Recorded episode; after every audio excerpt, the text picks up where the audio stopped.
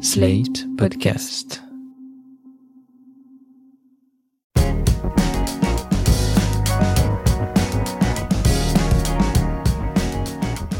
Bonjour, vous écoutez Mon Europe à moi, le podcast adapté de notre série d'articles sur l'Europe.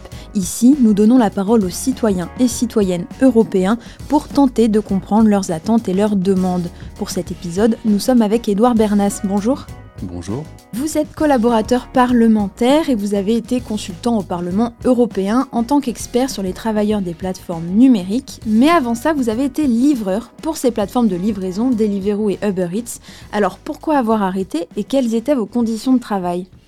Euh, alors j'ai travaillé pour Deliveroo principalement en 2016 et euh, il faut dire que j'étais déjà un petit peu méfiant en arrivant euh, sur cette plateforme parce que c'était pas la première plateforme qu'on voyait à Paris. Il y avait déjà eu Uber et il y avait eu un petit peu de bazar quand même avec Uber et les taxis. Et j'avais déjà lu que l'ubérisation reposait un petit peu sur, euh, finalement, même complètement, on va dire, une certaine flexibilité de la plateforme avec les réglementations. Et puis, il y avait Easy. C'était là vraiment une des toutes premières euh, boîtes de plateformes de, livraison. Et elle venait de faire faillite.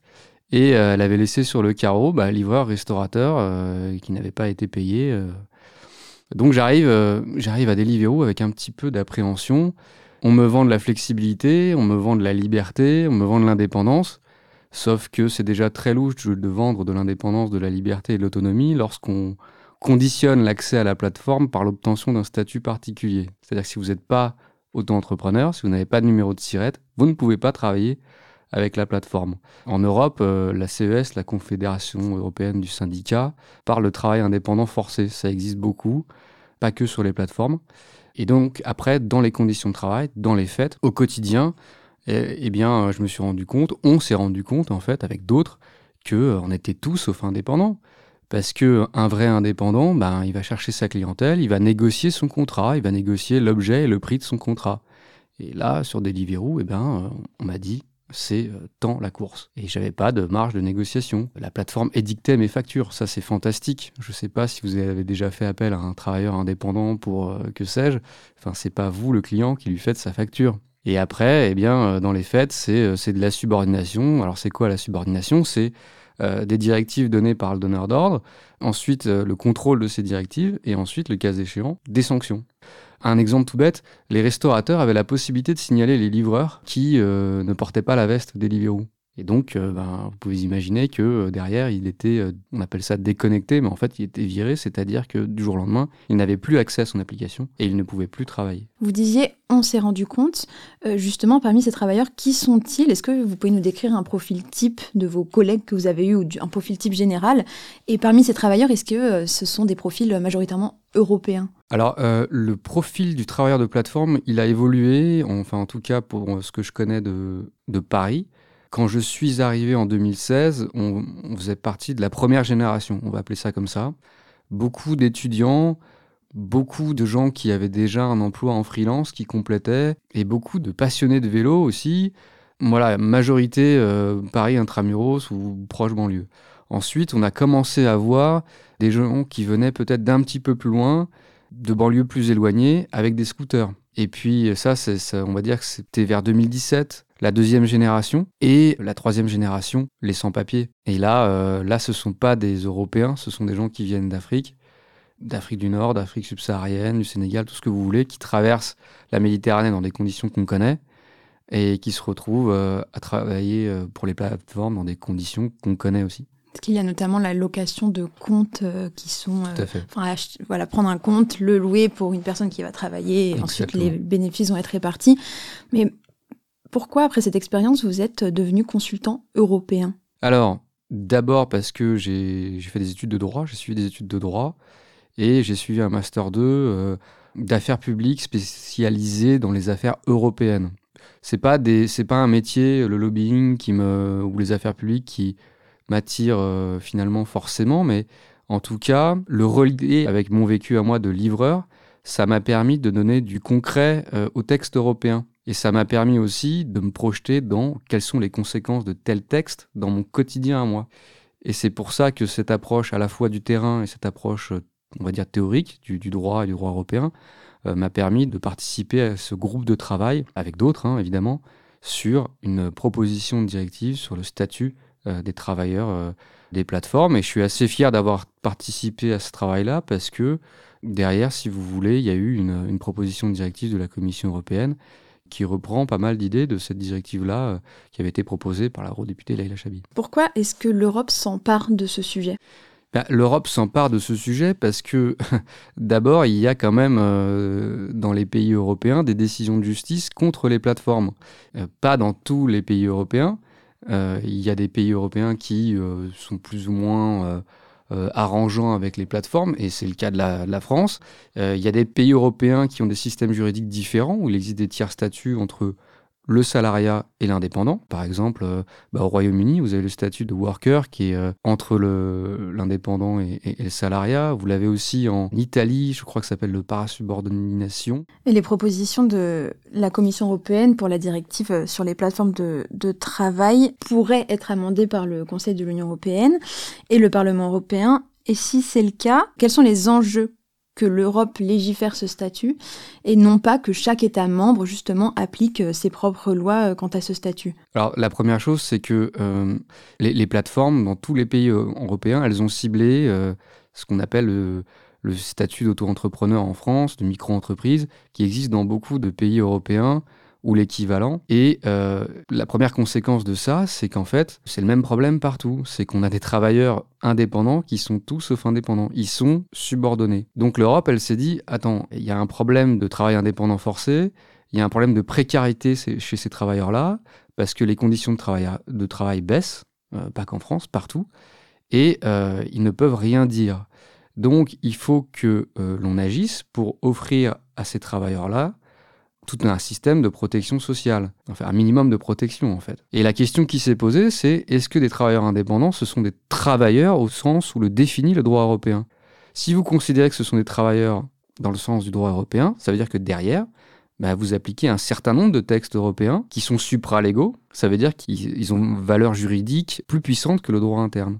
Et donc, ça veut dire que vous réglez la question en un seul coup. Ont été défendus euh, au cours de ces deux ans deux idées, celui de créer un troisième statut pour ces livreurs, euh, par exemple, et celle de les reconnaître en tant que salariés. Et selon vous, quel serait le meilleur, euh, le meilleur statut? Alors la, volonté de créer un troisième statut, pour moi, il faut l'écarter vraiment parce que bah, il faut savoir qu'en Angleterre, même où il existe ce statut-là, les juges, euh, ils sont un peu paumés. Quoi. Au niveau de la prévisibilité et de la sécurité juridique, ils sont un peu paumés. Et puis surtout, le tiers statut, il faut savoir que c'est quelque chose qui est poussé par les plateformes. Si vous notez leurs éléments de langage, elles vous diront les travailleurs, ils veulent quoi? Ils veulent plus de protection sociale. Moi, j'ai fait plein de manifs avec le CLAP. J'ai jamais vu des mecs qui sont venus pour me dire on veut plus de protection sociale. Un indépendant qui est bien protégé socialement, c'est d'abord un indépendant qui est bien rémunéré. C'est pour ça qu'il coûte toujours plus cher qu'un salarié. Parce que quand je reçois l'argent en tant qu'indépendant, je diffère moi-même mon revenu dans les protections sociales, dans la retraite, dans euh, les, assurances, etc., etc., le chômage. Donc ça, c'est la première chose. Et ça veut dire que les plateformes, en, poussant pour du tiers statut, elles vont créer des inégalités de traitement. En gros, ça revient à adapter le droit à leur modèle économique qui déjà n'est pas très rentable, alors que normalement, c'est l'inverse. Ce qui aboutit à des situations complètement euh, bah, à l'américaine, en fait. C'est le système à l'américaine. Vous voyez des vieux qui travaillent chez McDonald's pour toucher un petit peu de, protection sociale. Ça, c'est pas du tout compatible avec notre modèle là. Et, des inégalités de traitement, c'est quoi dans le fond? C'est des ruptures d'égalité. Je prends un exemple. Vous avez des VTC, des taxis. C'est quoi la différence entre les deux? Bah, c'est juste qu'il y en a un qui est euh, mis en relation par une plateforme, mais en soi, c'est le même secteur d'activité, c'est le même travail, c'est le même travailleur. Mais parce que vous avez la plateforme Uber qui va pousser pour un tiers statut de protection sociale, eh ben vous allez créer une différence de traitement entre deux travailleurs d'un même secteur qui font le même travail. Certains pays, euh, comme l'Espagne, en 2014, ont fait euh, le choix radical d'interdire euh, Uber justement face aux, enfin mettant en relation les chauffeurs privés et les usagers face aux taxis. Mais face à Uber, qui est une entreprise américaine, qu'est-ce que peut faire l'Europe face à ce géant économique? Bah, ça a beau être un géant économique, en fait, euh, son économie, elle n'est pas rentable. Uber, en France, a commencé à dégager des bénéfices après 10 ans, et je rappelle quand même, après une crise euh, sanitaire. Moi, je veux bien, mais est-ce que l'Europe doit euh, réguler une économie qui n'est pas rentable? C'est-à-dire que derrière, si c'est pas rentable, c'est pas stable pour des salariés, donc vous créez aucune richesse. Moi, je lis des décisions de justice en droit pénal, en droit de la concurrence, en droit social. À chaque fois, le point commun, c'est vous utilisez des indépendants, ils sont subordonnés dans les faits, il y a un préjudice à la fois ben, pénal, euh, commercial et, social. Et à mon sens, quand vous avez des preuves que ces plateformes-là ne respectent pas diverses réglementations, ben, à ce moment-là, oui, euh, il faut les interdire, ça c'est juste la base. Et en France, euh, qu'est-ce que dit la loi sur le dialogue social adopté par le Parlement français? Après, pour le statut, enfin les, différents textes en France sur les travailleurs des plateformes, il y en a eu beaucoup. Est-ce que ça a réglé la question? Ben, bah, Il suffit de regarder dans la rue. Est-ce que vous voyez moins de livreurs sans papier? Euh, Clairement non. Si vous regardez bien les textes du dialogue social, vous voyez que c'est contrôlé par le gouvernement qui décide unilatéralement euh, via des ordonnances des thèmes du dialogue social. Et on s'est rendu compte que parmi les thèmes, il n'y avait pas la rémunération. Donc en gros, on va se retrouver autour d'une table et on va discuter du nouveau turquoise Deliveroo, euh, de la nouvelle application, bref, des trucs qui servent à rien on s'est rendu compte aussi que c'était une espèce de juridiction dédiée aux plateformes, avec notamment cette autorité de régulation sociale des plateformes. Pourquoi est-ce que c'est une espèce de juridiction dédiée? Vous avez une autorité administrative, je le répète, administrative, qui a un président qui peut se prononcer sur la rupture d'un contrat commercial d'un représentant des travailleurs avec les plateformes un gars qui est, qui est, travailleur de plateforme, en gros, qui siège aux négociations. Moi, déjà, ça, ça me pose problème, en fait, parce que déjà, on mélange pas l'administratif et le commercial. Et deuxièmement, il y a des juges pour ça, vous voyez Autre chose qui nous pose problème, c'est que bah, déjà, la rémunération, on ne sait pas euh, quand est-ce qu'elle va être discutée. Et ben, on veut juste parler de la rémunération, c'est ça la base, c'est ce que je vous disais tout à l'heure, c'est le premier enjeu. Donc euh, parler des, protections sociales, ça revient à créer de la dépendance sociale pour les travailleurs. Et CLAP, c'est le collectif donc, des livreurs autonomes de plateformes. Pourquoi vous êtes mis sous forme euh, de collectif et d'association et non de syndicat? Le syndicat il doit répondre à certains critères de représentativité et nous, on n'est pas dans une démarche de demander des cotisations à des gens qui sont euh, sans papier en fait. Et on n'a pas les moyens ni les ressources de compter et de remonter la chaîne de libérisation.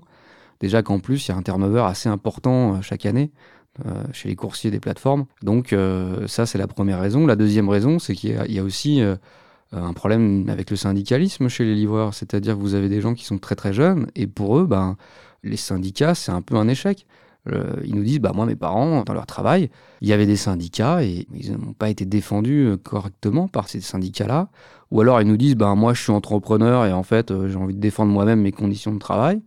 Euh, et puis vous avez des gens qui vous disent tout simplement, euh, eh ben, les syndicats, c'est plus des partis politiques que des syndicats maintenant en fait. Est-ce que vous vous sentez, vous, européen?